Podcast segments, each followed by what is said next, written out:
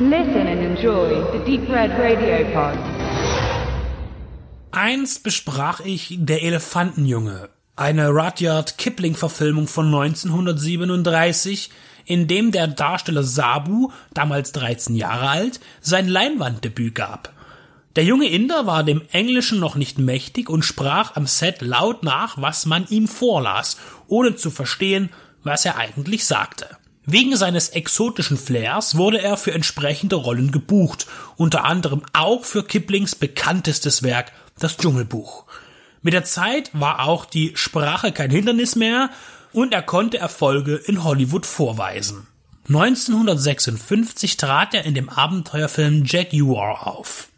Obwohl das deutsche Kinoplakat in dicken Großbuchstaben Sabu als Star ankündigt, benutzt man die weibliche Begleiterin für den Verleihtitel, um Zuschauer zu locken. Laya, das Mädchen aus dem Dschungel. Laya, die im englischen Original irrwitzigerweise Rita heißt, wurde von Chiquita Johnson gespielt.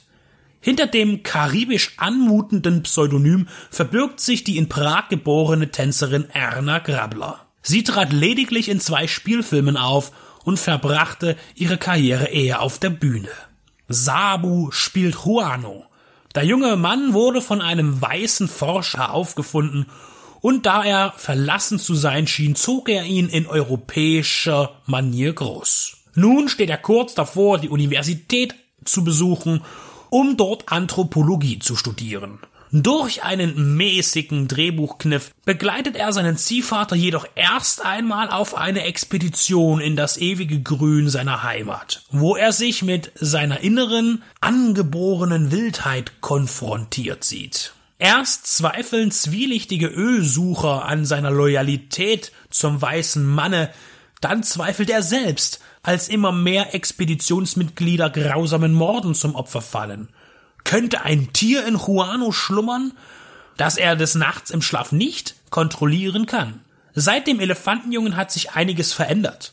Zwar bestaunen wir immer noch die peinliche Vorstellung Hollywoods vom Leben der Naturvölker, aber immerhin ist der große weiße Mann als ebenbürtiges Monster zu sehen. Eitel, raffgierig, sexistisch und rassistisch.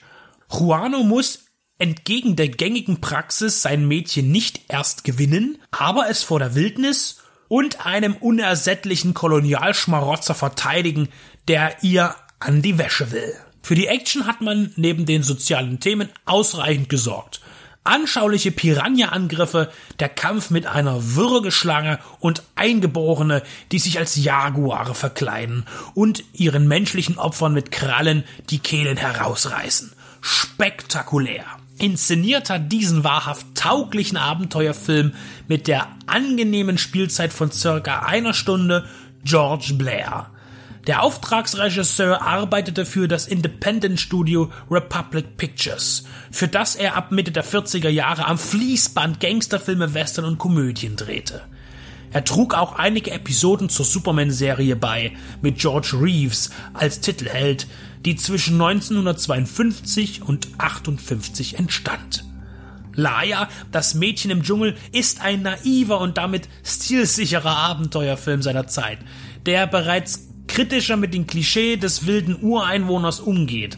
Erwachsen wirkt der Film dennoch nicht, was auch seinen Charme ausmacht. Ereilt hat ihn als DVD-Veröffentlichung das gleiche Schicksal wie einst dem Elefantenjungen. Studio Hamburg hat einen weiteren attraktiven Titel in seinem Programm aufgenommen. Über optische Qualitäten werfen wir den Mantel des Schweigens. Aber schön, dass sich überhaupt jemand diesem Klassiker angenommen hat.